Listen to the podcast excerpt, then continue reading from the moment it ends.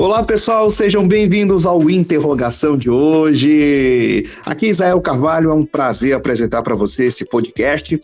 E hoje tem uma convidada super especial. Daqui a pouquinho ela vai se apresentar para vocês. É minha colega de curso de psicologia. Nós estamos juntos aí no sétimo período. Já já ela vai falar para vocês, mas antes deixa eu agradecer aqui o nosso patrocinador, que é o Instituto Champions Coach, Educação Corporativa, treinamentos de na área de vendas, liderança, é, qualificação do seu time é, completo da sua loja. E se você quiser é, recrutar, se você quiser é, selecionar pessoas mais capacitadas para a sua empresa fazer, por exemplo, um plano de carreira, um PDI, enfim, o que você precisar para melhorar a performance do seu time de loja, é só falar com o pessoal do Instituto Champions Coach Educação Corporativa.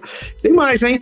Galera lá faz palestras, palestras motivacionais, tem também palestras de inteligência emocional. É muito legal o menu de serviços que eles oferecem. Vou deixar aqui o telefone deles, hein? 94 DDD 94 991929719. Esse é o número do telefone de contato. Eles atendem no Brasil inteiro. Só acho que não atende fora do Brasil. Eu acho, né? Mas entre em contato com eles, podem falar com eles que eles vão atender você, tá bom? Instituto Champions Coach Educação Corporativa. Então, vamos para nossa nosso programa, nosso podcast de hoje, tão aguardado hoje, porque eu vou receber ela aqui, Tássia. Seja bem-vinda. Fale um pouco quem é você aqui no nosso interrogação de hoje. Oi, Isael. Primeiramente, queria agradecer o convite de participar do, desse podcast. Interrogação. Interrogação é um prazer estar aqui. Eu sou Tássia Riego, graduando do curso de psicologia e encaminhando para o sétimo período. E sou formada né, em letras, já tenho a minha primeira graduação em letras, mas estou aí me encaminhando para a área da psicologia, do comportamento, que é realmente a área que, que eu sinto que é um chamado para minha vida e me sinto realizada nessa estou me sentindo realizada nessa área, nesse, nessa academia. Estou me sentindo realmente muito feliz, muito grata por conhecer um pouco mais sobre o comportamento humano, conhecer é, a mente humana que tem aí é, grandes é, curiosidades para gente. Então, eu estou bem encantada com esse mundo da, da mente humana. Legal, bom demais ouvir isso. E aí você falou que quando você recebeu um chamado, você você decidiu eu tenho que ir fazer psicologia porque eu entendo que isso não é apenas um hobby, mas é um chamado. Eu preciso executar uma missão e para isso eu tenho que estudar essa, essa ciência que é a psicologia. Conta pra gente como foi descobrir esse chamado. Então, Israel, na verdade, a princípio eu nunca, uh, nunca pensei em fazer psicologia. É, não era uma, uma graduação que é, eu imaginava ou desejava. Mas eu sempre lidei muito com pessoas, né? Tanto é, na minha vida pessoal, profissional, na minha vida também religiosa. Então, sempre participei de grupos, de liderança. E eu senti realmente no meu coração uma necessidade de, de cursar psicologia. Senti que era um chamado de Deus para minha vida, porque é, eu percebi que ao longo né, do, do, dos anos, as pessoas estavam mais carentes de saber sobre saúde mental, é, de palestras informativas. E muitas, muitas pessoas, hoje a gente diminuiu esse tabu, mas era muito comum acreditar que quem tinha problemas emocionais, psicológicos, era falta de Deus, era falta de fé.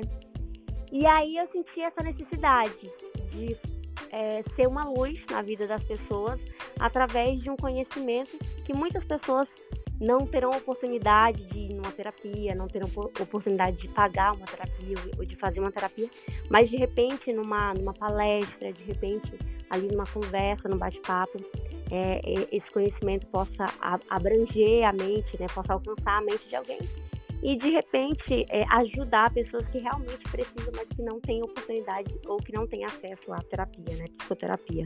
É, tá, tu já definiu assim qual que vai ser a tua área de, de abordagem, né? Qual que é a, a teoria que você vai seguir nos seus atendimentos? Israel, eu, eu sou do tipo, eu acredito que cada abordagem ela tem algo interessante. É, cada abordagem tem características peculiares que me chamam a atenção, mas realmente tem uma que, que rouba meu coração, que é a TCC, a terapia cognitivo comportamental, e é nela que eu realmente tenho me especializado, tenho buscado conhecimento, tenho estudado, tenho buscado fontes né, bibliográficas, livros, teoria, cursos. É ela que eu realmente é, pretendo me especializar. Então, é, é, será a minha base, é a TCC. Eu já é, participei, eu acho que uma ou duas vezes contigo de, de palestras que, que a gente fez. Se eu não estiver enganado, acho que foi uma ou duas vezes que nós já participamos juntos, né? De, de, de palestras é, nessa, nessa área. E, e sempre você está falando ali com muito ênfase sobre a, a ansiedade. É, você, você tem estudado bastante, Tássia, é, sobre, sobre essa, essa psicopatologia?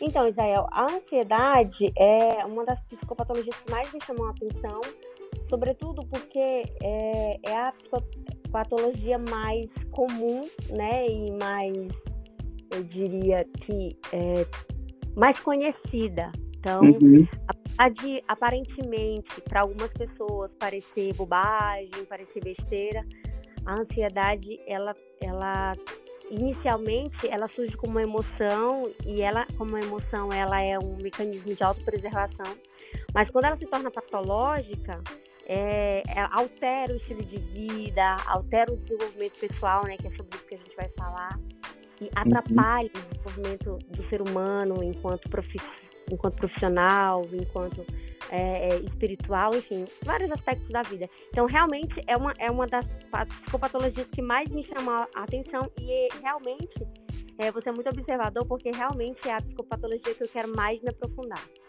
É, é, como é que a gente pode estar tá percebendo, Tássia, que a gente, a ansiedade da gente já está fora de controle? Porque é normal todo mundo ter ansiedade, é normal, porque a gente é, tem que.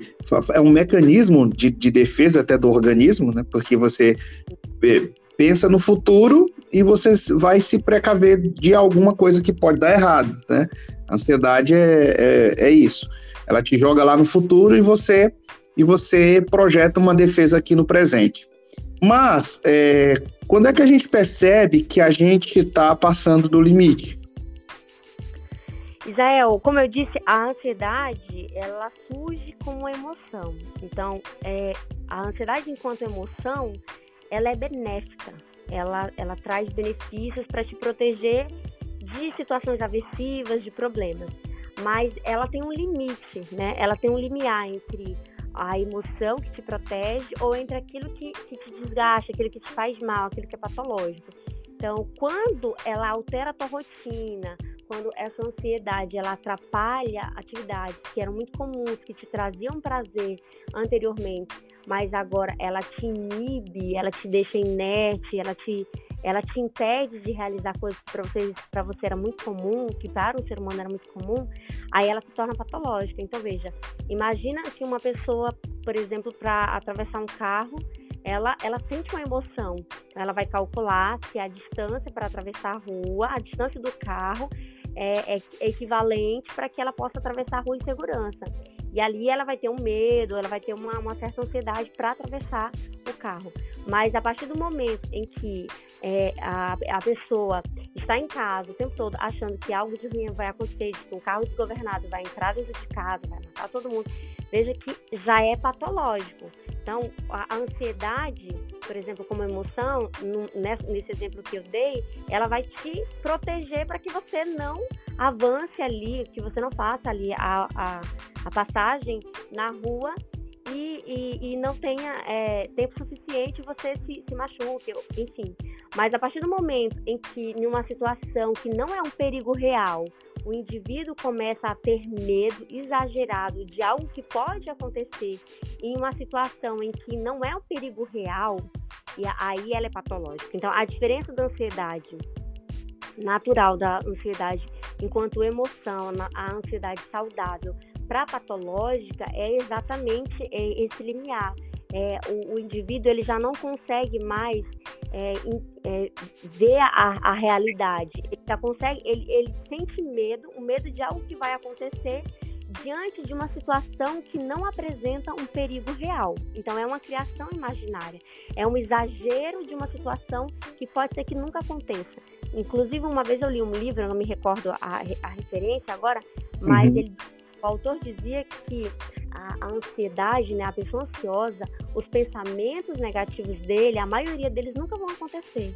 Então, é, é, exatamente assim que o indivíduo ansioso se sente. Ele pensa que algo tão ruim vai acontecer diante de uma situação que não apresenta perigo real. Quer ver? Te dar um exemplo? Sim. Ah, uma vez que eu conversei com uma pessoa, ela me pediu ajuda, ela estava passando por uma cri crise de ansiedade. E aí ela me disse o seguinte, olha, eu não consigo me alimentar porque eu tenho medo de comer e morrer engasgada e deixar as minhas filhas órfãs. Então, é, qual a, a probabilidade de um adulto dentro de casa, com outro adulto dentro de casa, ele comer e se engasgar e morrer, né? Então é é uma probabilidade muito pequena. Não que não exista essa probabilidade, mas é uma probabilidade muito pequena. Então você percebe que já é um medo irreal, né? já, é já é um medo descabido. Então é patológico.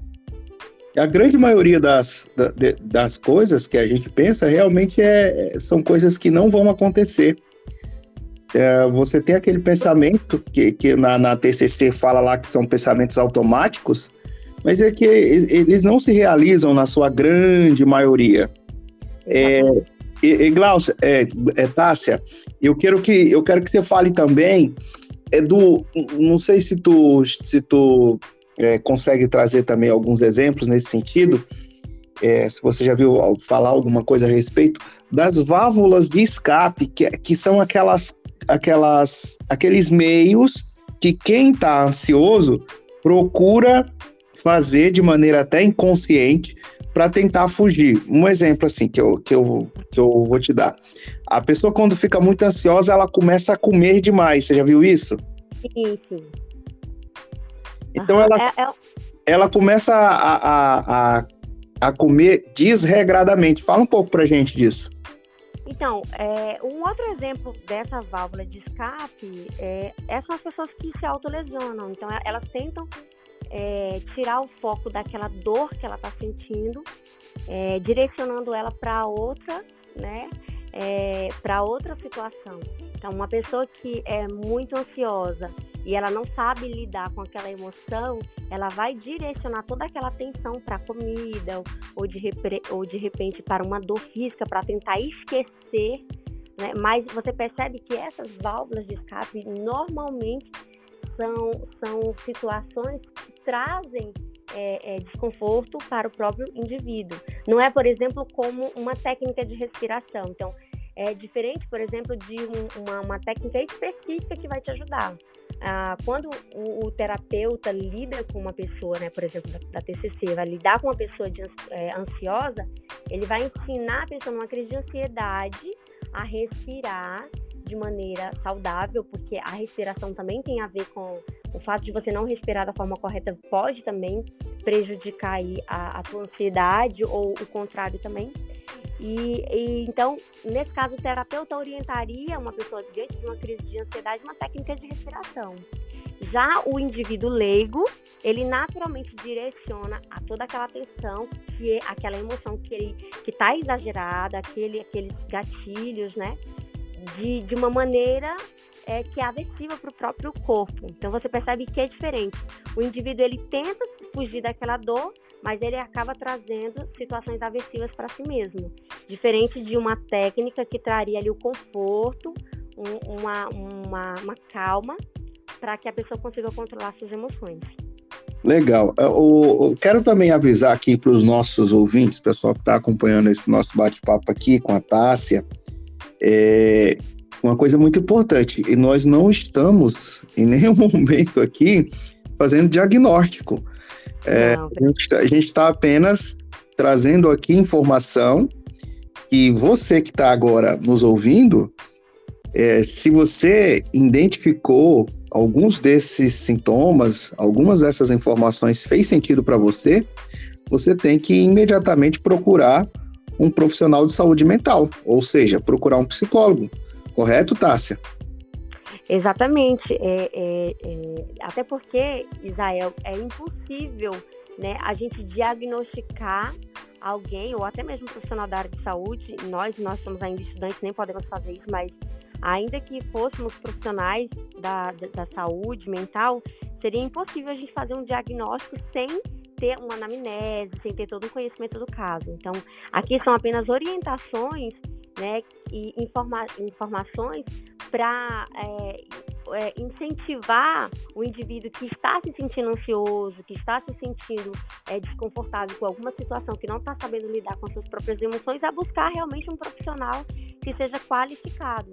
Porque, Israel, é, quanto, o quanto antes se tratar uma patologia, assim como a patologia orgânica, a patologia mental da mesma forma, o quanto antes você, você tratar, certamente melhor será o resultado. Então, antes que, antes que se agrave, é importante buscar, é importante buscar uma ajuda profissional.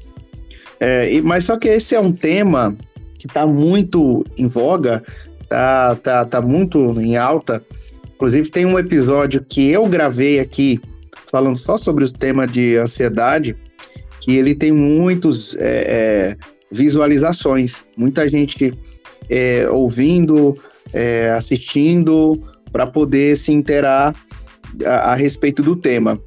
É, hoje, Gláucia, é, Tássia, desculpa, porque eu, eu, conversei com a, com a nossa colega Gláucia no, no outro podcast e eu tô com o nome dela aqui na cabeça. Mas, é, Tássia, hoje, o que, que você acha que tem deixado bastante as pessoas ansiosas? O que faz a pessoa ficar ansiosa bastante? A ansiedade, ela é multifatorial, são vários fatores. Ah, primeiramente, tem um fator genético, não é que é a pessoa que tem alguém na família necessariamente com ansiedade necessariamente vai ter ansiedade, mas é a predisposição genética. Então, a, se é, você, é, exemplo, né? Se você tem alguém uhum. na família, um ascendente seu, que tem, por exemplo, a avó, a mãe, que teve ansiedade, transtorno de ansiedade, você tem mais chances, por isso se chama predisposição, você tem mais chances de desenvolver ansiedade do que uma pessoa que não tem alguém na família que, que tenha caso de ansiedade. Então, veja, esse é o primeiro fator. Mas esse fator não é, é o único fator. O outro fator é o meio. Então, é uma pessoa que, mesmo que ela não tenha predisposição genética, mas ela está inserida no meio em situações de, de muito estresse, situações muito desgastantes, de muito sofrimento, de muita preocupação, né, tanto familiar quanto profissional, tudo isso pode desenvolver. Então, você, você percebe que não é um fator isolado. Então, uma pessoa que está, por exemplo, com um transtorno de ansiedade ou um, um transtorno é, é, nesse é, de ansiedade ou, ou, depressivo, nunca é um fator isolado. Às vezes a gente pergunta assim, nossa, fulano está sofrendo ali crise de ansiedade. Nossa, mas o que foi? Qual foi o gatilho? O que foi que aconteceu? Existe o gatilho, aquilo que levou a pessoa a estar em crise mas o fator que deixou a pessoa é, é ansiosa, é, patologicamente falando, não foi aquele fator, aquele foi apenas o gatilho, ou seja, aquela foi a gotinha é, que transbordou o copo, entende? Então, são fatores é, genéticos e fatores ambientais. E aí, dentro desses fatores ambientais, são vários fatores, são situações do dia a dia, são as condições do trabalho, o estilo de vida, alimentação também. É muito importante falar sobre isso, porque a gente está falando hoje, Zé, sobre desenvolvimento pessoal. Isso. E falar, falar sobre desenvolvimento pessoal, a gente não pode deixar de falar também sobre estilo de vida, cuidar da saúde física, é, manter uma prática de exercícios físicos, é, ter uma boa alimentação, né, é, ter, é, tomar água, ter acesso a, a, ao sol, um ar puro, tudo isso contribui para é, é, a mitigação ou, ou a, a, melhoria da qualidade de vida. Então, tudo isso influencia na, na, na tua saúde mental e também na, na tua saúde física, porque a gente não pode dissociar a saúde física da saúde mental. Uma está relacionada à outra. A saúde física, se ela não estiver bem, naturalmente, vai afetar a saúde mental. Se você não estiver bem na saúde mental, isso pode desenvolver é, é, doenças, também patologias físicas. Então veja que são multifatoriais. É verdade, é, a pessoa não, não leva muito em consideração, mas a nossa alimentação, ela, ela é um, um ator muito importante no combate ou na iniciação de uma ansiedade. Porque uma pessoa que ela come muito é, alimentos processados, embutidos, ela o intestino dela ali não está funcionando legal, ela é uma, uma, uma seríssima candidata a desenvolver um processo de ansiedade e, e, e como consequência disso até uma depressão. Exatamente, olha, quer ver, quer ver exemplos de, de alimentos que podem, é, que não são né, sugeridos para pessoas ansiosas? É, a cafeína, por exemplo, açúcar. Por quê? Porque eles são alimentos que é, é, são energéticos, são alimentos ali que deixam a, a pessoa mais ativa, mais elétrica, mais. Então, é, veja que são detalhes. E nós, o, os brasileiros, amamos um, um cafezinho, amamos alimentos que são é, cheios de, de açúcares. Então, não que a gente não tenha que, que ter, né, comer doces ou algo do tipo, mas veja que uma pessoa que ela já está em crise de ansiedade, ela tem que ter muito mais cuidado com esse tipo de alimentos, para que, porque isso pode ser um, um, um, um gatilho, isso pode, não, não gatilho, eu diria que isso pode é, prejudicar, isso pode agravar o quadro desse indivíduo. É, e, e Tássia, além da alimentação também, tem também, eu, eu quero trazer também um tema que tem gerado muita ansiedade na galera, que é as redes sociais. Por exemplo, o Instagram, um tempo atrás, ele tinha um, um botãozinho lá que, que indicava quantos likes a pessoa tinha recebido naquele post que, que ela tinha feito. E ele diz, ele, é, ele tirou aquele botão, né? Ele tirou porque foi identificado que o fato de ter aquela função estava deixando as pessoas ansiosas, porque a pessoa fazia um post lá e aí ficava esperando a galera curtir. E a galera não curtia e tinha, tinha menos curtida do que a outra pessoa, e a pessoa começava a se sentir um nada, começava a se sentir desvalorizada e estava gerando, tava gerando aí é, é, é, muito, muita preocupação e, e pessoas desenvolvendo ansiedade, depressão devido a, essa ferramenta. Como que você lida aí com, com isso, com as redes sociais? Você tem, tem é, visto alguns casos assim de pessoas que de tanto usar as redes sociais estão ansiosas? Sim, Israel. É, na verdade, isso aí a gente está falando do mal da comparação, né? A, a comparação, Israel, ela pode ser algo saudável, mas ao mesmo tempo ela pode ser algo muito prejudicial. Então, em que aspecto ela é saudável? Quando alguém olha, né, quando você olha para alguém e vê características em alguém que você admira e você quer ser, então você começa a se comparar com aquela pessoa. Então, nesse aspecto, quando é um limite, sabe, um equilíbrio, quando há um equilíbrio daquilo que você não é, o que você tem, e você olha para alguém e deseja ser, é perfeito, porque nós somos seres em desenvolvimento, então nós queremos ser melhores fisicamente, nós queremos ser melhores intelectualmente, nós queremos crescer, desenvolver.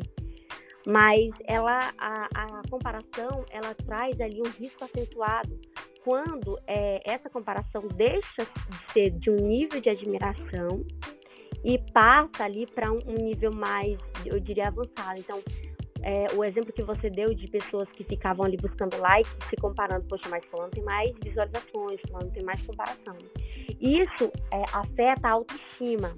E, e, e, a gente sabe que uma das características também de uma pessoa ansiosa é a baixa autoestima. Então, veja que uma pessoa que está ali sempre comparando os índices dela, o desenvolvimento dela com, com pessoas, isso é muito perigoso. Por quê? Porque nós temos que entender que a nossa realidade não é a mesma de outras pessoas. Então, por exemplo, é, imagina que a gente vê na, nas redes sociais uma pessoa que consegue levantar cedo, que consegue fazer atividade física logo pela madrugada, que consegue manter um estilo de, de, de alimentação bem, bem legal, um estilo de vida bem é, é, é chamativo, que consegue é, passa o dia ali fazendo compras, consegue realizar mil e uma atividades e você de repente não consegue, você consegue é, apenas trabalhar e, e estudar você começa a ficar, poxa, mas por que, que eu não consigo levantar cedo, malhar, correr, fazer mil e uma atividades, enquanto meu, meu colega, ele também trabalha, ele também estuda e consegue. Nós temos que entender que nós somos seres diferentes, e aí entra a, o autoconhecimento, a importância do autoconhecimento, é, para é, o controle da, da ansiedade. Por quê? Até que ponto eu, eu, até que ponto é o meu limite? Eu não posso me comparar a outra pessoa. Eu tenho que entender que a minha idade não é a mesma, a minha realidade não é a mesma, o meu suporte não é o mesmo e eu não sou a mesma pessoa. Ainda que eu estivesse em condições semelhantes, eu sou um outro ser humano. Eu não preciso ser igual ao outro para me ser tão bom quanto ele. Então, esse é o perigo da comparação, de você olhar nas redes sociais aquilo que você não consegue ver que está lá estampado, você não consegue ser igual. E aí você começa a se diminuir, porque a comparação ela traz essa régua. Ou você é superior ou você é inferior. Então, quando você se sente inferior, isso mexe com a tua autoestima. Agora, quando você tem conhecimento de si mesmo, que você sabe que apesar de você não conseguir fazer todas aquelas atividades que aquela outra pessoa que você segue, que aquela pessoa que você acompanha faz, mas que dentro das suas limitações você faz o melhor, quando você é bem, quando você lida bem com, com isso, isso não vai afetar a tua, a tua vida, isso não vai afetar a tua autoestima.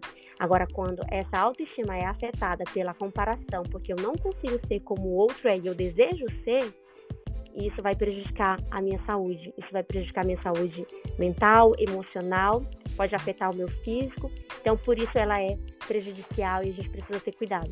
Mas para isso é necessário você conhecer os seus limites. Você não precisa ser igual a ninguém e isso não significa que você não seja tão bom. É engraçado que tô falando disso daí, eu começo a ver na, nas redes sociais Aí tem aquela pessoa que tá lá domingo, afundado no sofá da sala, e ele vai lá no Instagram e olha e vê o amigo dele só de, de, de, cidade em cidade, vi, viajando, passando férias fora, e ele lá afundado no sofá, ou então ele olha para o casamento dele, não vê graça nenhuma e vê o, o, o, outro casal que ele segue lá nas redes sociais e vê aqui o o casal é só alegre o tempo inteiro, é, é, é, comemorando, aquela coisa toda. Aí ele vê na, na casa dele, a casa dele toda deteriorada, aí ele vê a casa daquela pessoa que ele admira na internet, com piscina e tal, todo mundo sorrindo, todo mundo feliz. E aí, quando realmente a pessoa não sabe fazer essa, essa distinção do, da, do que é real e do que é apenas ali imaginário. Não é, não é, não é que é imaginário, porque é realmente se está postando lá é uma realidade. Só que é uma realidade camuflada. Porque ninguém vai para as redes sociais postar, por exemplo, que tá. É, acordei, eu acordei agora, nem me maquiei, tô toda feia. Ninguém vai para a rede social. Ah, acabei de brigar acabei de brigar com meu marido e tal. Ninguém vai para as redes sociais postar, ó, oh, pessoal, tá vendo essa casa que eu tenho maravilhosa, mas eu tenho esse monte de boleto aqui para pagar. Ninguém vai para a rede social postar isso.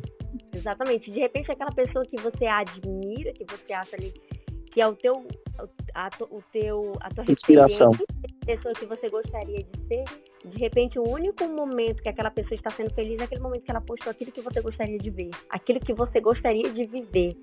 E de repente ali, ela, ela posta ali 20 minutos da vida dela e o restante das horas dela pode estar um caos. Então a gente posta exatamente o que você falou, a gente posta aquilo que a gente quer que as pessoas vejam. E as pessoas, e aí o período da comparação é que você está se comparando com, com algo que você vê que não é real. Quando você falou que é imaginário, de fato é imaginário. Por quê?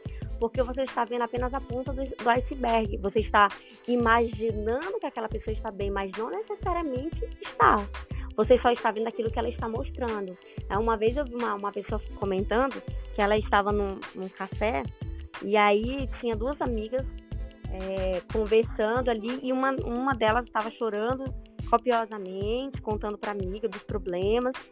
E aí a amiga falou assim: Olha, vamos tirar uma foto, vamos tirar uma selfie. E aí, imediatamente, aquela colega que estava ali chorando, né? Estava ali copiosamente chorando, enxuga as lágrimas, abre um sorriso, tiram a foto, posta uma foto e elas desabam ali na conversa, chorando, vo voltando para a realidade. Então, veja, quem vai imaginar que aquela foto que foi tirada ali era um momento de dor? Não, elas postaram sorrindo.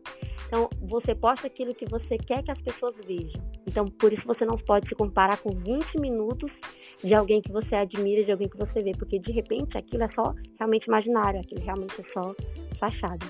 É, é, é interessante, Tássia, que uma coisa leva a outra. Na TCC a gente estuda isso, né? Você tem lá o, o pensamento, aí depois do pensamento você tem lá o sentimento, o sentimento ele vai gerar um comportamento e na sequência vem uma ação. E aqui nós estamos falando que você tem aqui é, essa, essa parte quando você se sente inferior a outra pessoa, você começa a fragilizar ali sua autoestima. Com a sua autoestima fragilizada, começa a vir uma série de outras coisas que, de, de emoções que acabam desencadeando você tiver comportamentos improdutivos que acabam te levando mais e mais para o fundo do buraco. Exatamente, é exatamente essa a ordem. É uma situação, vamos imaginar que é, nesse contexto que a gente está falando das redes sociais. Qual a situação? Você está é, acompanhando ali o teu feed, as notícias, está acompanhando alguém. Aquela situação te traz um pensamento. Qual pensamento? Nossa, eu não sou, eu não sou tão feliz como fulano é nas redes sociais. Aquele pensamento vai te é, gerar uma emoção. Qual é a emoção? Pode ser uma tristeza, aquele sentimento de incapacidade, é, por você não conseguir ser aquilo que você quer, aquilo que você vê nas, nas redes sociais. Então, te traz essa emoção. E essa tristeza, ela vai desencadear um comportamento. Qual é o comportamento? Você, de repente, não vai querer sair de casa porque você já não se sente tão bonito, você já não se sente tão capaz.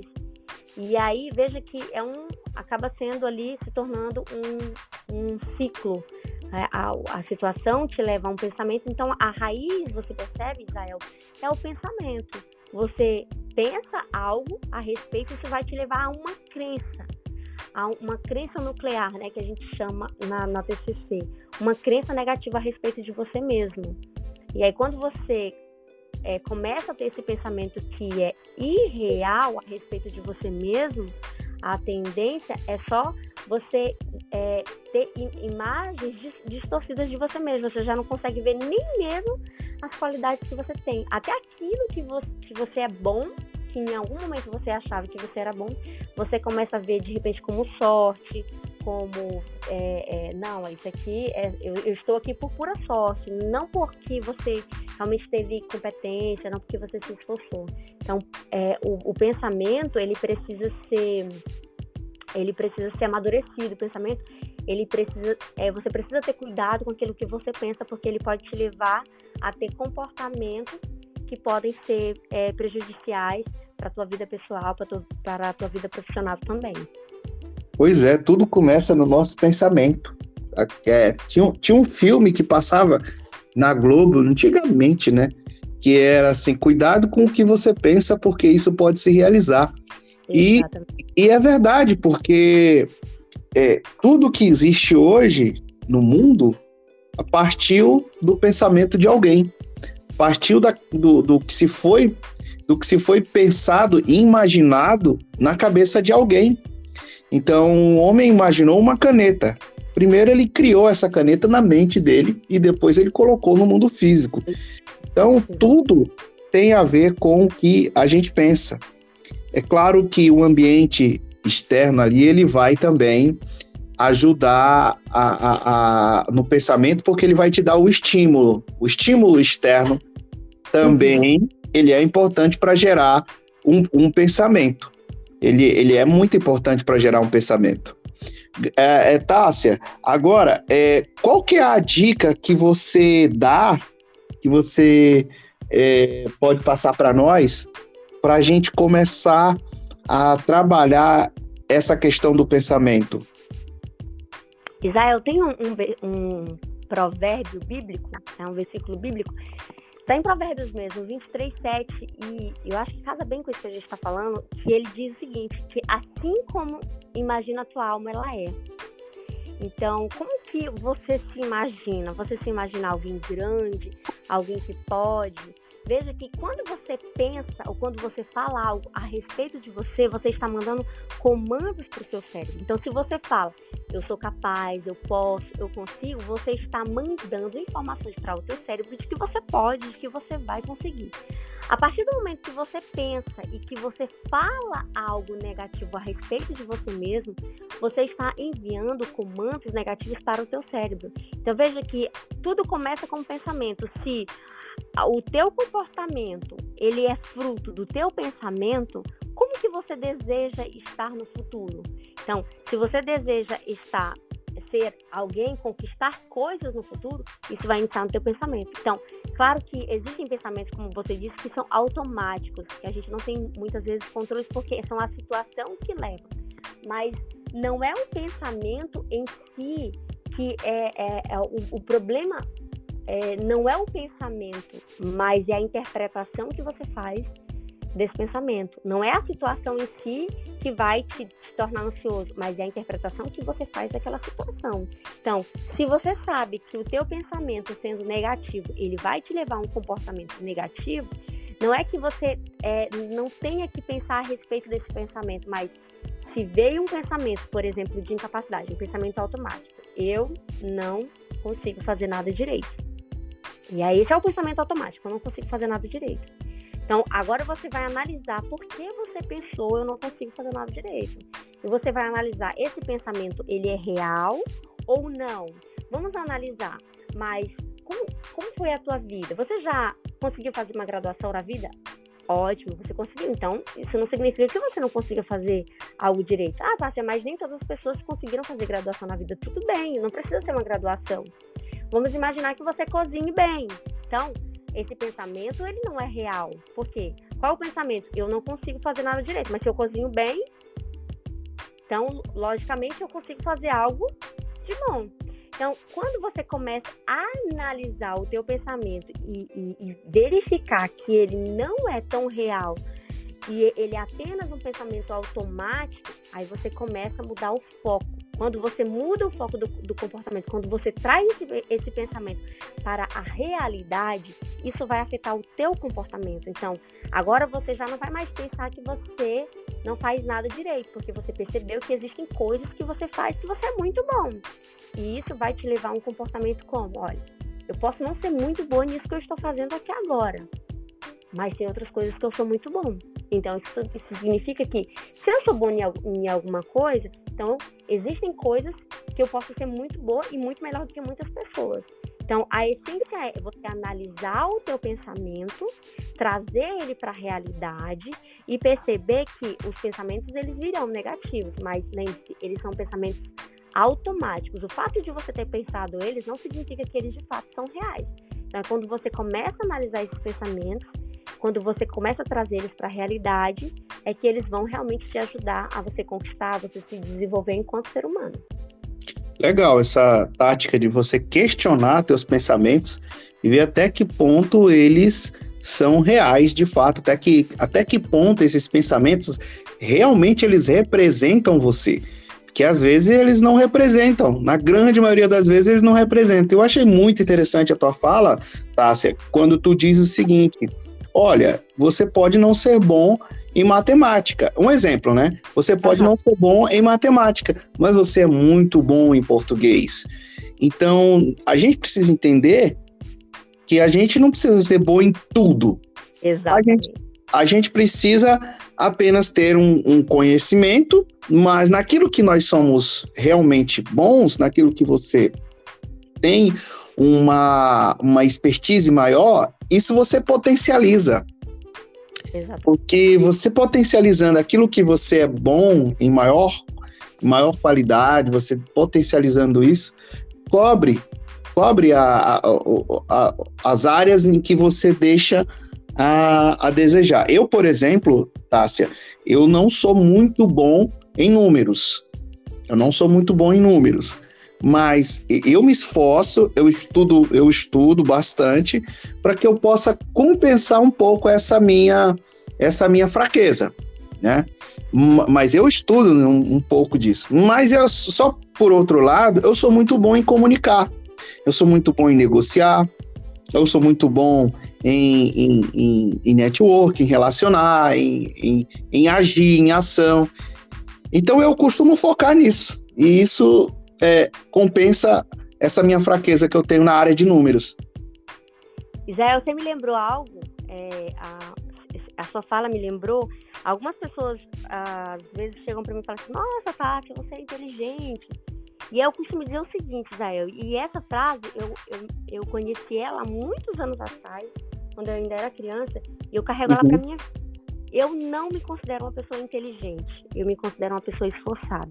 Mas quando Sim. eu coloco na balança, Israel, é, e aí você vai é, compreender, compreender agora o que eu estou querendo dizer, quando a gente coloca na balança é, ser, ser inteligente e ser esforçado, muitas vezes ser esforçado é mais importante do que ser inteligente, porque não adianta você ter uma capacidade cognitiva boa, a você é inteligente, você pega as coisas com facilidade, se você não utiliza aquela, aquela sua habilidade que você tem. Então, existem muitas pessoas que são inteligentes, mas é, não fazem o uso dessa habilidade. Em contrapartida, existem muitas pessoas que são esforçadas e mesmo não tendo a capacidade de aprender, muito rapi rapidamente, mas elas compensam com, estudando muitas vezes o dobro ou o triplo e ela consegue se destacar. Então você percebe que ser esforçado é mais importante do que ser inteligente. Por quê?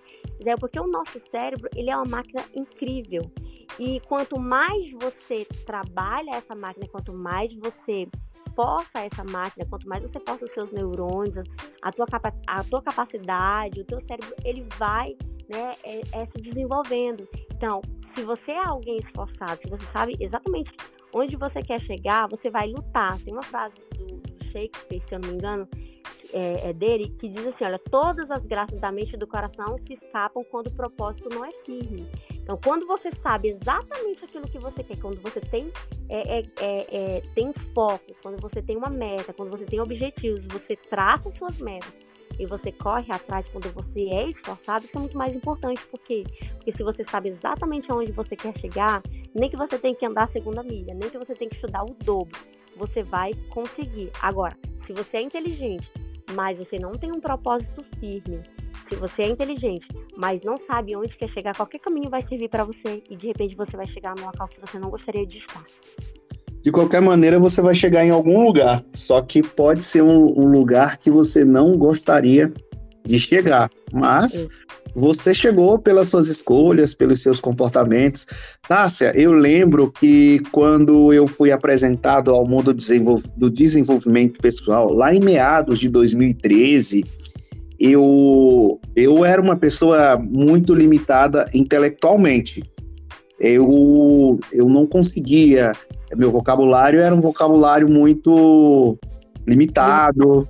É, eu sabia alguma coisinha ali na minha área, tal, do jornalismo, aquela coisa toda, mas, mas eu era uma pessoa muito limitada. Até para na hora de dar entrevista, eu, eu não, não topava muito fazer entrevista assim de de, de última hora, eu tinha que me planejar para poder fazer a entrevista, porque na verdade também eu tinha um pouco de complexo, de inferioridade, eu era uma pessoa emocionalmente muito limitada também.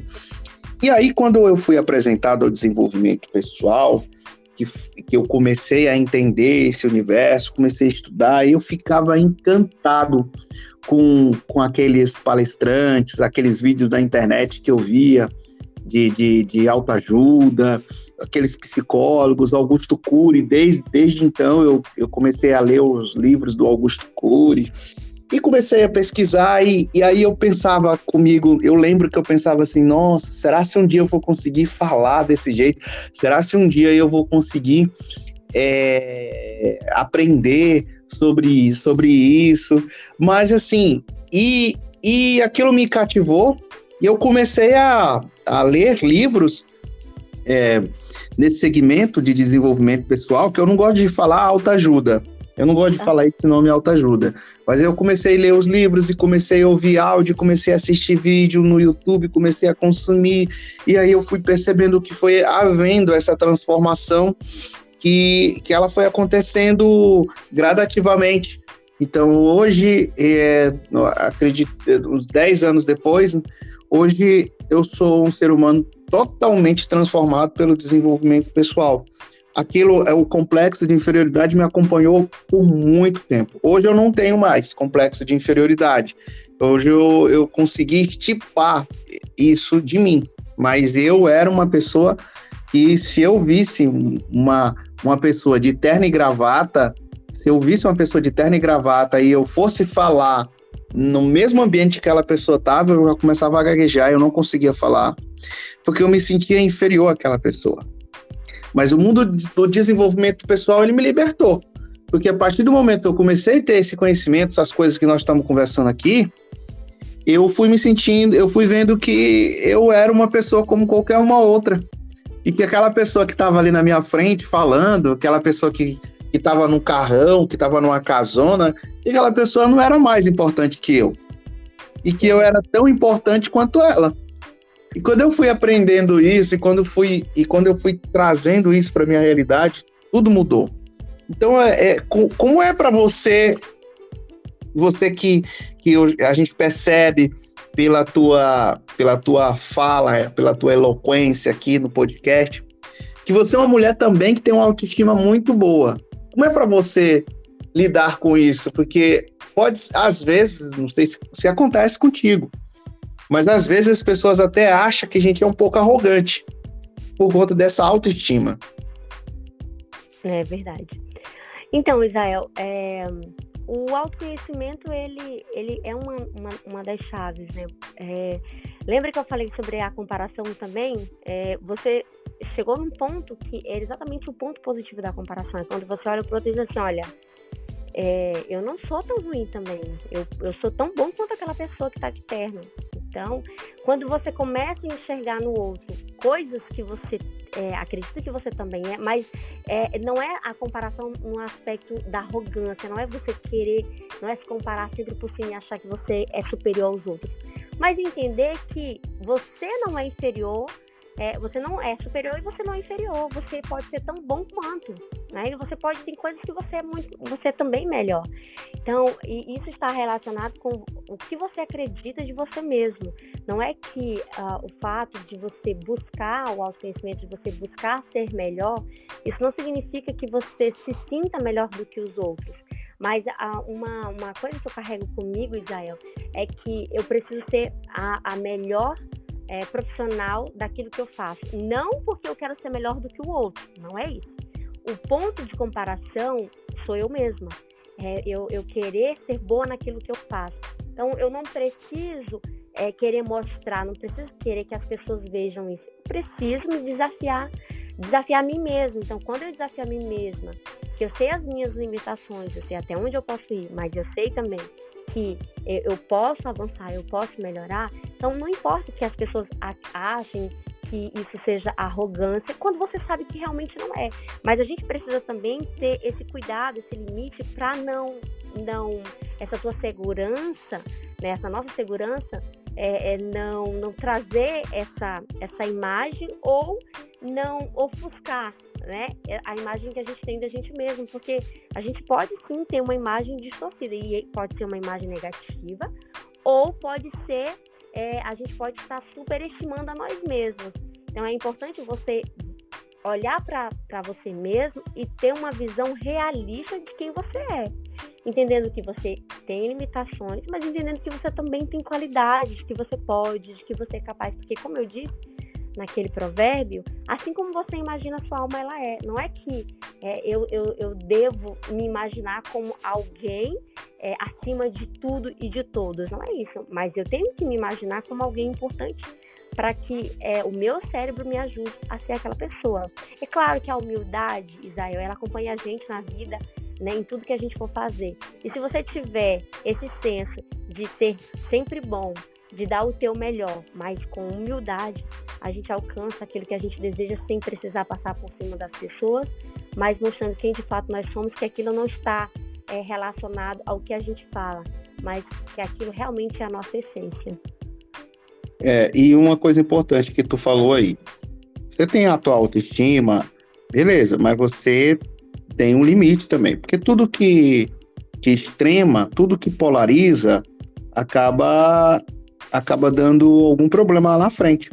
Por exemplo, o cara, o cara se acha, né, o cara acha que ele tem capacidade, tal, tal, tudo certo até aí. Só que aí vai ter uma prova. Aí ele fala: "Ah, não vou estudar para prova não, porque lá na hora eu faço".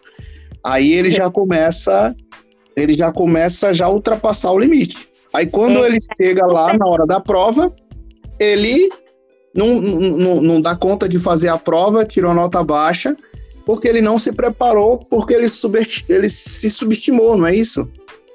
Se superestimou, né? Ele achou que ele era algo mais do que ele realmente. Ele tinha maior capacidade do que ele realmente teria, né? Exatamente. Então ele acabou que ele, ele, ele ultrapassou o limite. Uma então, assim, imagem distorcida de si mesmo. Isso, isso. Porque então, a imagem distorcida não é só você olhar para si e ver você como uma pessoa inferior, não. Existem imagens distorcidas de você achar que você é algo que você não é, que você não é capaz. Isso aí não está relacionado a, a, a aquela é, aquilo que a gente falou de você querer ser algo e você lutar para ser. Não é disso que a gente está falando. Mas sim de uhum. você não trazer a realidade para você e, e, e, e, se apresentar como algo que você nem se esforça para ser. É verdade. E Tássia, a, e até que ponto a pessoa tem uma, uma, uma autoimagem, uma autoestima dela fortalecida?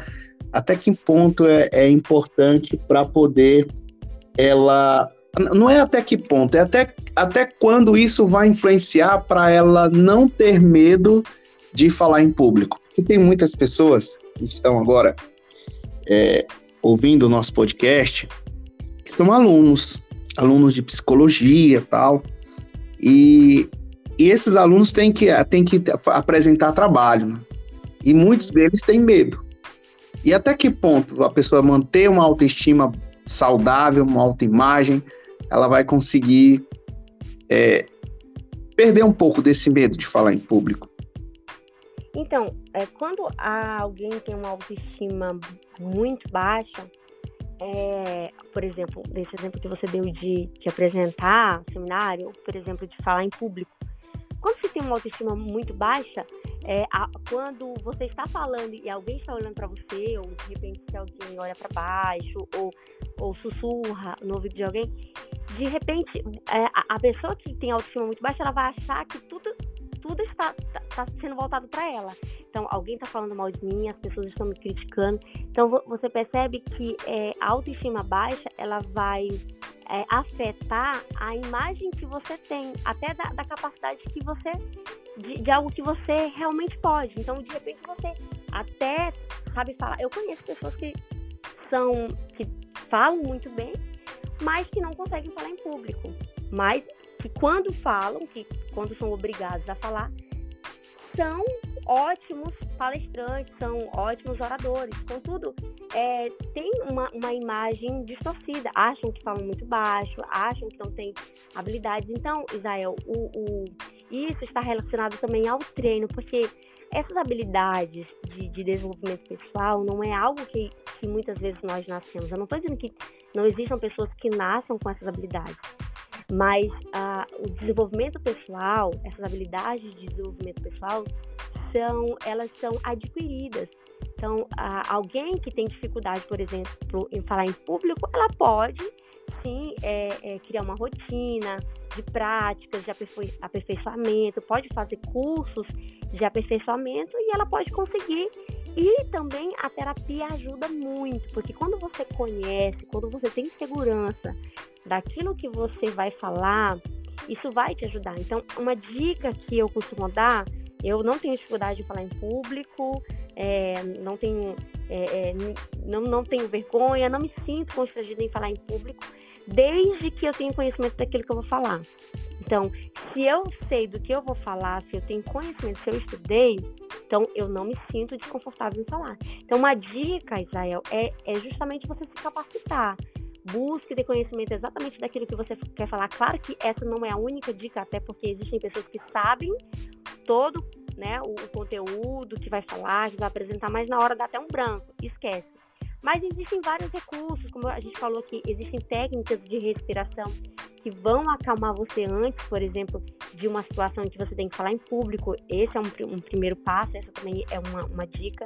Ter conhecimento daquilo que você fala, acreditar que você pode, de que o fato das pessoas estarem conversando não significa que a palestra não esteja boa. O fato de alguém estar cochichando significa que elas estejam falando mal de você. Então, se você não acreditar no seu potencial, se você não acreditar que você pode, então dificilmente você vai conseguir. O primeiro ponto para você conseguir desenvolver essa habilidade é você querer. Então, se você quer, você vai se esforçar buscando conhecimento, buscando aperfeiçoamento e buscando é, se conhecer. Quando você se conhece, você sabe exatamente aquilo que pode né, te ajudar. E uma, uma outra dica, e, e, você deve saber muito bem, você é coach você deve utilizar muito isso, é o quebra-gelo, né? O quebra-gelo ajuda muito ali no início de, de, uma, de uma palestra. Existem pessoas que não gostam. Eu, particularmente, acho que é algo que ajuda. Então, é, se alguém não tem dificuldade de falar em público, de repente pode utilizar esse recurso. Quebra-gelo seria você contar ali uma piada ou contar algo engraçado para diminuir a tensão, tanto sua quanto ali do público que está te, te observando. Hoje, hoje você, você falou logo no início do podcast que você é, é religiosa da igreja. É, qual que é a tua função hoje na, na igreja? E você fala mais para para jovem, você fala mais para criança, você fala mais para adultos. Para quem que você mais fala lá na igreja? Então, é, eu tenho, eu a gente trabalha com pequenos grupos que são é, reuniões que nós fazemos com, com jovens. É, é, também a gente atua ali como anciã, é, que seria ali, um, um, eu diria, o braço direito do, do pastor, e em, em outras funções. Nós trabalhamos na igreja com, com, todos os grupos, adultos, mais, né, mais os adultos e jovens, adolescentes também. Então, é, eu normalmente recebo convites para palestrar em igrejas escolas também, escolas públicas, particulares, enfim, é todo o grupo que necessita a gente está é, é, tentando ali ajudar, tentando dar suporte. Então não tem essa, não tem um grupo específico que a gente trabalha. Normalmente são mais o adulto, jovem e adolescente, mas não tem é, um grupo específico. Tá, então se, no caso, a pessoa está assistindo aqui o podcast, ouvindo, e falou assim, poxa, que interessante, gostaria de ter a Tássia palestrando aqui na, na minha igreja, ou no, no meu colégio, ou na minha empresa. Você, você faz isso, Tássia? Sim, sim. Inclusive, hoje eu recebi dois convites para estar palestrando. Israel, nós estamos no mês de janeiro, é o mês aí da prevenção à saúde. É o Janeiro Branco. Janeiro Branco, exatamente, que vem, vem como a promoção à saúde mental. E eu recebi dois convites hoje de duas empresas para estar palestrando essas, essas próximas semanas. Então, eu, eu, eu aceito convites tanto de empresas, quanto de igrejas, quanto de instituições educacionais, porque realmente, como eu te falei, é um chamado de Deus para minha vida. Então, é, é, um prazer atender aí os chamados de convites para falar sobre saúde mental ou sobre outros temas. Não é só sobre saúde mental. Não falo sobre tudo, tá? Mas é, não é, também não fala só sobre saúde mental. Lá no teu Instagram, tu costuma falar sobre o que, Tássia? Então, como o, o meu Instagram está voltado para a, a, nossa futura área de profissão, que é a psicologia, então normalmente lá no Instagram eu falo sobre saúde mental, sobre ansiedade, sobre depressão, sobre psicopatologias, sobre estilo de vida, sobre desenvolvimento pessoal. No Instagram, eu, as, as, os vídeos né, são mais relacionados a essas áreas. Ah, legal. E, e, o que, que você gosta, Tássia, de, de fazer nas tuas horas vagas? O que, que você curte? Qual, como é que é a tua rotina? Ultimamente, as minhas horas vagas eu gosto de estudar. Eu gosto de ler um bom livro, de fazer um bom curso, mas ultimamente tem sido mais ler. É, eu tenho é, realmente buscado fontes para me aperfeiçoar, como eu disse para você, a minha área que é, me chama mais atenção na psicologia é a TCC. Então eu tenho buscado literaturas que, que falam sobre a teoria, sobre a prática dessa, dessa área né, de atuação, dessa abordagem. Então, ultimamente, é, eu tenho me debruçado mais a leituras e cursos que, sobre a psicologia mesmo. E tu já definiu assim o que que tu quer, o que que tu quer trabalhar, qual público que tu quer trabalhar depois de formado? Se vai ser criança, se vai ser adolescente, se vai ser jovem? Já, já decidi sim, Israel. Eu quero trabalhar na área clínica e quero atender adultos, né, que inclui jovens também e adolescentes. Esses, esses são os, os públicos que mais me chamam a atenção. Ah, legal, legal. Eu também, eu também tenho uma tendência. Eu ainda estou decidindo se eu vou para essa área da clínica. Ainda não decidi assim, porque eu tenho um, uma entrada muito forte no ambiente corporativo. Ah. Então, é, é assim algo que já está construído o caminho. E, mas, mas assim, eu tenho uma tendência mais a, a, a pessoas adultas, a trabalhar com pessoas, pessoas adultas. Eu acredito que para mim é bem melhor do que trabalhar com crianças. Eu fiz até um estágio lá naquele Sorriso Legal. Tu fez estágio lá também no Sorriso Legal? Nosso estágio foi na escola. ah, tá. Eu fiz um estágio lá no Sorriso Legal e eu, eu não, não, cheguei a entrevistar as a crianças, mas os, os, responsáveis. Mas assim, eu não me identifiquei tanto.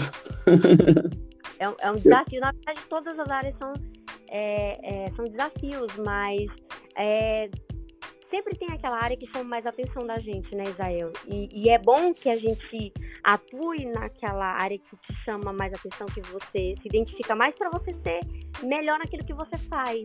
Então, por exemplo, a nossa colega Glaucia, que, que inclusive tem um podcast aqui, né, que foi Sim. feito com a Glaucia, ela se identifica muito com essa área infantil e vai ser uma excelente profissional. Ela busca muito conhecimento da área, ela está sempre ali. Sempre que eu encontro algo é, voltado para a área da psicologia infantil, tenho, eu compartilho com ela, porque eu sei que realmente é algo que chama a atenção dela. Mas é bom quando você se identifica com aquilo, porque daí você dá o seu melhor. E realmente a que mais me chama a atenção também é esse público adulto e adolescente. E o que, que você está achando do, do curso, Tassi, assim, de uma, uma visão assim geral? A, é, a gente finalizou o sexto período e agora estamos às vésperas de iniciarmos aí o sétimo período. Eu acho que já dá para fazer uma análise, porque só faltam três períodos agora para finalizar o curso. Mas o que, que você está achando? Então, né, Israel, nós estamos aí bem encaminhados, estamos mais próximos do fim. E, e, na verdade, o curso de psicologia, ele, a cada semestre, eu costumo dizer que a cada semestre eu tenho mais certeza daquilo que eu realmente quero, daquilo que eu realmente fui chamada né, para fazer. É, é, um curso que me surpreende, são áreas do conhecimento que realmente me, chama, me chamam a atenção. E cada disciplina, ela, ela me traz conhecimentos que é para minha vida, mas não só para minha vida, mas para a vida das pessoas que, que eu lido e eu tento passar isso. E um dos objetivos do meu Instagram é justamente compartilhar esses conhecimentos que muitas pessoas não têm acesso à, academia ou não têm acesso à psicoterapia. Então, é uma forma simples, claro, e, e, e até sucinta, porque ali não dá para a gente falar é, exatamente sobre todo o, o, assunto, mas é uma forma de compartilhar todo o meu amor pela psicologia. Então, eu, eu tenho cada dia mais certeza do que eu quero, eu, eu me sinto realizada né, nessa área que futura, futura profissão que eu escolhi e realmente eu tenho certeza de que é isso que eu quero para minha vida. Bom, legal. É, tô falando aí de realização do curso de psicologia, me passou alguns pensamentos aqui pela, pela minha cabeça e, e às vezes assim, a gente nem está formado ainda, mas pelo fato da gente falar nas nossas redes sociais sobre desenvolvimento pessoal, aqui acolá aparece alguém falando assim: é, você poderia me dar uma ajuda? Você poderia me dar uma dica? Eu preciso de uma, de uma sugestão. É, a, a, as pessoas já, já até nos veem como psicólogos. Não sei se isso acontece contigo. Muito. Você tem, você tem é, tido muitas abordagens nesse sentido, Tássia? Muitas. Mas é claro que a gente, é, enquanto estudantes, nós temos as nossas limitações e, na verdade, nós temos é, esse conhecimento de que nós estamos ali para direcionar, para orientar, porque, é, como eu disse, nós temos as nossas limitações enquanto estudantes. A gente não pode fazer atendimentos, embora algumas pessoas é, chegam a me procurar. Nossa, eu queria fazer atendimento com você. E eu falo, olha, eu ainda sou estudante, não posso fazer atendimento. Aí a gente orienta, a gente explica. Algumas pessoas no início não, né, não aceitam muito bem, mas é, compreendem, entendem que a gente ainda não é formado, que a gente não pode. Mas isso demonstra, Israel, o quanto que é, a demanda para essa área é grande.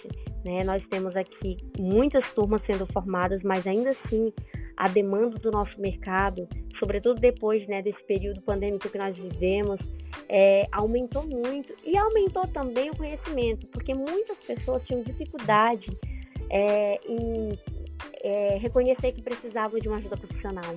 Porque, como eu disse para você no início, as pessoas achavam que era falta de Deus, de que quem, só buscar, quem ia no psicólogo era louco, era quem não tinha fé. Mas hoje, o conhecimento também é, é, é das pessoas de que buscar ajuda não é sinal de fraqueza, de que ter ansiedade, ter alguma psicopatologia e buscar um profissional não significa que você está louco, mas sim que você quer ter qualidade de vida, porque assim como qualquer pessoa que tem uma, uma doença orgânica, uma doença física, que busca um profissional habilitado para tra tratar a sua doença, também o psicólogo ou, os outros profissionais da, da, área da saúde mental foram, estudaram e são capacitados para tratar. É uma doença assim como qualquer outra doença. Então, isso me deixa, é, de certa forma, mais confortável em saber que as pessoas estão mais é, é, esclarecidas a respeito disso, mas isso mostra, Israel, o quanto realmente a demanda é grande, porque as pessoas buscam a gente, mesmo a gente não sendo informado, mesmo estando lá no nosso Instagram, mesmo eu informando, ao final de cada, no início de cada palestra, sempre que eu sou convidada, eu falo, olha, eu sou, eu sou estudante de, de, psicologia, sou graduando do curso de psicologia, mas ainda assim, todas as vezes, ou na maioria delas, sempre tem alguém ali no finalzinho para pedir ali um atendimento, para pedir uma ajuda. Mas aí, como a gente tem a nossa limitação, a gente direciona, a gente instrui e recomenda também um, um profissional já habilitado para tratar, né, para ajudar essas pessoas. É, isso é muito importante. Eu vejo como positivo a gente poder compartilhar esse conhecimento que a gente adquiriu ao longo da, dos estudos que a gente vem fazendo para outras pessoas. É claro que a gente tem que ser honesto e, e, e falar: olha, é, nós ainda não somos é, profissionais, mas nós temos um conhecimento aqui que a gente pode estar tá te encaminhando, pode estar tá fazendo um acolhimento e tal. Quando eu criei esse, esse projeto aqui do podcast Interrogação, foi com dois objetivos, Tássia. Eu quero, com ele, poder ajudar alunos graduando do curso de psicologia, porque eu entendo que muitos desses alunos procuram esses conteúdos para poder aumentar também seu conhecimento. Então, eu acredito que a tua fala hoje aqui ajudou muita gente. Muitos alunos aqui ajudou. E pessoas que não são estudantes, mas que estão agora nos ouvindo e que, de acordo com o que foi falado aqui, podem tomar uma, uma decisão nas suas vidas. Podem tomar um novo caminho, podem pro, procurar um profissional de saúde mental, podem é, iniciar um projeto que antes estavam procrastinando, mas é, é, é, de acordo com o que foi falado aqui, já, já podem mudar as suas vidas. Então, eu acredito também que hoje na nossa região nós temos muito, muitas pessoas com o poder de agregar positivamente no, na vida das outras. Só que essas pessoas, às vezes, elas não têm um meio de comunicação, elas não, elas não têm um estímulo, elas não têm alguém que as motive para que elas falem disso de uma maneira que, nem, que nem nós estamos falando aqui, né? De uma maneira tranquila, de uma maneira leve e de uma maneira de fácil entendimento. E esse podcast, Tássia, ele tem esse, esse, essa missão de poder compartilhar o conhecimento com as pessoas no Brasil inteiro, no mundo inteiro, porque tem gente ouvindo esse podcast na Alemanha, nos Estados Unidos, na Hungria. Eu, eu vejo aqui pelas estatísticas do podcast e eu fico muito satisfeito de estar de tá fazendo isso. E também muito feliz de tu ter aceitado o convite de participar, de trocar essa ideia da gente. Nós já estamos mais de uma hora aqui conversando, falando a respeito. Passou de... tão rápido, né? Passou rápido, ó. Falando sobre desenvolvimento pessoal. E eu acho que a gente poderia passar mais tempo ainda, porque tem muita coisa. Por exemplo, a gente nem falou de depressão. É. Nós entramos no assunto de ansiedade, depois a gente foi para autoestima, e depois a gente. Aí a, a, a, gente não, não entrou ainda, né? No, na, na, na, depressão, que é um dos, um dos males que acometem muita gente hoje. É verdade. Inclusive, é, uh, das, dos milhões de casos né, de, de doenças, é, das psicopatologias, um quarto né, delas é a, de, é a depressão. Então, veja que é uma doença que, e, e segundo os dados, essa doença, essa, essa psicopatologia, ela está ficando cada vez mais, infelizmente, refratária à medicação. Então, infelizmente, muitos casos de depressão não estão respondendo ao tratamento né, medicamentoso, o que preocupa, porque, é, embora a, a depressão ela seja tratada com a psicoterapia, existem casos, Israel, que a gente sabe, existem casos mais graves que além da psicoterapia é necessário o uso também de medicação, mas infelizmente é, os números têm crescido e também tem crescido o número de, de, de, casos de pessoas que não estão respondendo bem ao tratamento também com a medicação. Então veja que é, é algo que precisa ser mais falado, por quê? Porque o conhecimento ele ajuda né, na, na diminuição. Então quando você conhece quando você conhece sobre, quando você tem conhecimento sobre algo, a chance de você tratar aquele mal é, no início é muito maior. E quando, como nós falamos aqui, quando você trata uma doença, quando você trata uma patologia no início, as chances de, de, de você tratar ela, de você é, é, extinguir ou de você ter bons resultados é muito melhor do que quando ela já chega no nível mais elevado. Mas isso não vai ser problema, aí nós podemos futuramente marcar, será um prazer, assim como está sendo um prazer falar aqui sobre desenvolvimento pessoal, será um prazer a gente falar também sobre esse tema que eu acho super necessário, né, indispensável, porque realmente muita gente precisa saber sobre as características da depressão, precisa saber o que ela é, como tratar, e precisa saber que existe tratamento que não é frescura e de que realmente é uma doença e que infelizmente leva à morte se não for tratada. É verdade. É, tem um, um, eu tô lembrando aqui, tá? Rapidinho, eu tô lembrando aqui de um. É, uma pessoa chegou para mim e falou assim: Israel, a fulana vive só dizendo que vai se jogar debaixo da ponte, que vai se jogar da ponte, que vai se jogar da ponte. Aí essa pessoa falou para mim assim: é, é, quando a pessoa fica falando, a pessoa não faz. A pessoa, a pessoa quando ela quer, ela vai lá e faz. Quando ela fica falando demais que vai se jogar, ela não, ela não se joga. Aí eu, eu disse para ela assim, não é, não é bem por aí não. Isso aí é um aviso que a pessoa tá dando e ela tem que ser levada a, a sério. Esse aviso tem que ser levado a sério. Exatamente, é um pedido de socorro, né, Isael? É uma forma de dizer assim, olha, eu estou falando, muitas vezes com os meus atos ninguém está percebendo, eu estou é, externalizando o que eu estou sentindo, mas as pessoas não estão dando crédito e isso já, na verdade, é um sinal de que, de fato, essa pessoa precisa de ajuda. Porque, assim, olha, qual é o prazer que você tem em falar que vai se jogar na ponte, que vai tirar a própria vida. Então, quando a pessoa está com depressão, não é que ela queira morrer, ela quer acabar com aquela dor, com aquele sofrimento. Mas quem está de fora não consegue entender. Né? Então, é muito fácil você julgar alguém e dizer assim: olha, Fulano tem uma vida tão boa, é uma, tem tudo dentro de casa, tem um bom emprego, tem um bom marido, uma boa esposa, tem uma família incrível. Não entendo por que, que essa pessoa está com depressão, isso é frescura. É fácil de fora você fazer essa observação, fazer essa análise. Mas lembre-se, lembrando do que nós falamos aqui, a ansiedade ela, são, ela é multifatorial, a depressão também é multifatorial. Então, muitas vezes a pessoa que está com depressão, ela nem sabe o motivo por que, que ela está naquela, naquela situação, ela nem sabe explicar. Não é que ela não sa saiba o que tem acontecido com ela, mas muitas vezes são tantos, são tantas coisas ao mesmo tempo que ela não sabe nem dizer de fato que está deixando ela naquela inércia, naquela tristeza. Então, se alguém está falando que vai se matar, que vai fazer, a gente tem que esperar essa pessoa fazer mas nós podemos ser ali o, o agente de luz para ajudar aquela pessoa. Como nós podemos fazer isso?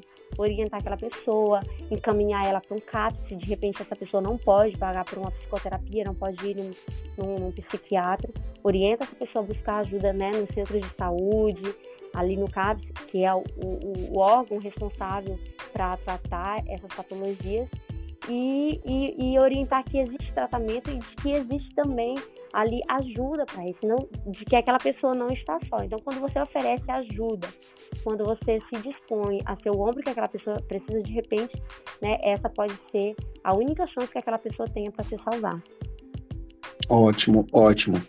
Tássia, e o que que você espera do ano de 2023? Quais são as suas expectativas para esse ano que está começando? Hoje é dia dia 10 que a gente está gravando esse podcast, mas ele vai ao ar na próxima quarta-feira. Mas assim, nós estamos no início, né, do, do de um novo. O que, que você espera para esse ano de 2023?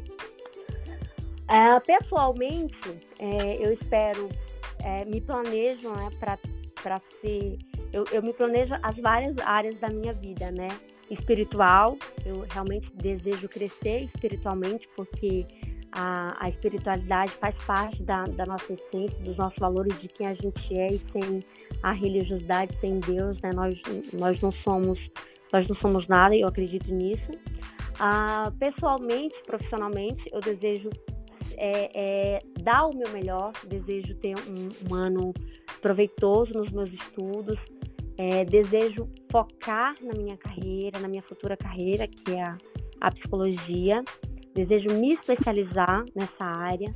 Desejo que eu tenha um ano é, de muito conhecimento, muita absorção e me capacitar para o futuro, porque afinal de contas a gente vai lidar, né, Isael, com pessoas que são que é o maior bem da humanidade, a vida das pessoas. Então eu busco e eu desejo, embora é, esse não seja o, o nosso ano de, de formatura, mas cada semestre é, ele, ele é um degrau para a gente chegar lá no final. E essa nossa base, ela precisa estar bem alicerçada. Então, eu quero alicerçar a minha base hoje para que eu seja um grande profissional, para abençoar a vida das pessoas que estarão à minha volta, para abençoar a vida das pessoas no qual eu estarei em contato. Então, é um ano de, de paz, um ano de vitória, um ano de, de realizações. É o que eu desejo. Beleza. Vamos deixar aqui teu Instagram para as pessoas te seguirem, as pessoas que quiserem conhecer mais o teu trabalho, que quiserem é, aprender mais a respeito de desenvolvimento pessoal. Qual que é o teu Instagram, Tássia? Tássia Riego, Tássia com dois S, Tássia Riego. Falo sobre desenvolvimento pessoal, falo sobre é, saúde mental, ansiedade e também me coloco, Israel, à disposição para quem está nos acompanhando, a, a, enviar um direct, tirar uma dúvida, aquilo que a gente puder, como eu disse, dentro das nossas limitações, mas eu sempre me coloco à disposição para fazer um acolhimento, para tirar uma dúvida, para falar também sobre a psicologia, para falar sobre saúde mental e também, para, como eu disse, para receber convites para palestrar em, em instituições é, educacionais, em empresas é, ou em igrejas. Será um prazer receber os convites. Ótimo, Tássia. Então, assim a gente finaliza mais esse, mais esse podcast. Eu quero te agradecer demais por você ter aceitado. Logo no início ali, a internet não quis nos ajudar, mas acabamos gravando e acabou e acabou dando certo aqui. É, tenho certeza que o, o seu conteúdo nos engrandece muito, muito, muito o interrogação e deixa mais rico ainda esse, esse podcast. Muito obrigado, Tássia. Eu que agradeço, Israel. Resumiria esse nosso momento numa palavra, se eu pudesse resumir, seria gratidão. É, desejo também que o Interrogação abençoe milhares de pessoas, que seja não só esse nosso podcast que nós estamos gravando hoje, mas todos eles, porque eu tenho certeza que ele nasceu com o objetivo de ser luz e que ele cumpra esse propósito de abençoar realmente a vida das pessoas que estarão ali ouvindo essas mensagens, ouvindo essas orientações. Obrigado, que Deus te abençoe e Deus abençoe a todos os ouvintes dessa noite. Tá bom. E o convite já está feito para o próximo, para a gente falar sobre ansiedade e outros temas que ficou da gente cobrir aqui e que a gente não cobriu dessa vez, mas no próximo a gente vai cobrir mais alguns outros temas. Será um prazer. Tá certo, pessoal. Conversamos aqui com a Tássia Riego.